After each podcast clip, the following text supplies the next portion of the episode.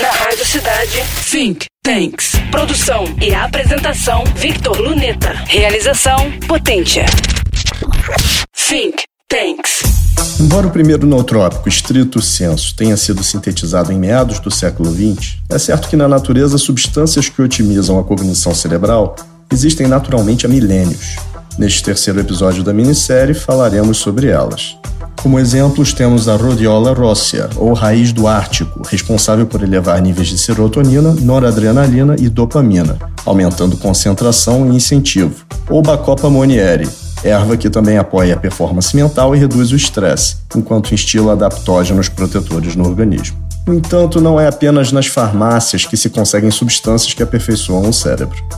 Melhor pesquisar aquelas que melhor lhe atendem, combinando o conhecimento dos nootrópicos existentes com o dos alimentos que oferecem essas substâncias, e também de outros tipos e funções.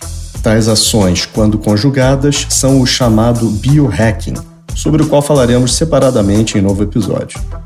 Um breve exemplo é oferecido pelo Dr. Gabriel Basso em entrevista ao cientista de dados João Malossi, na plataforma Medium.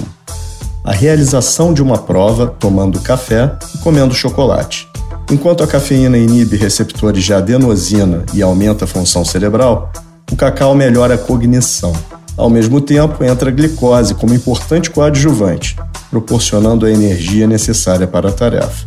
Todos combinados atingindo o objetivo original: acelerar o cérebro de maneira equilibrada, evitando danos à saúde.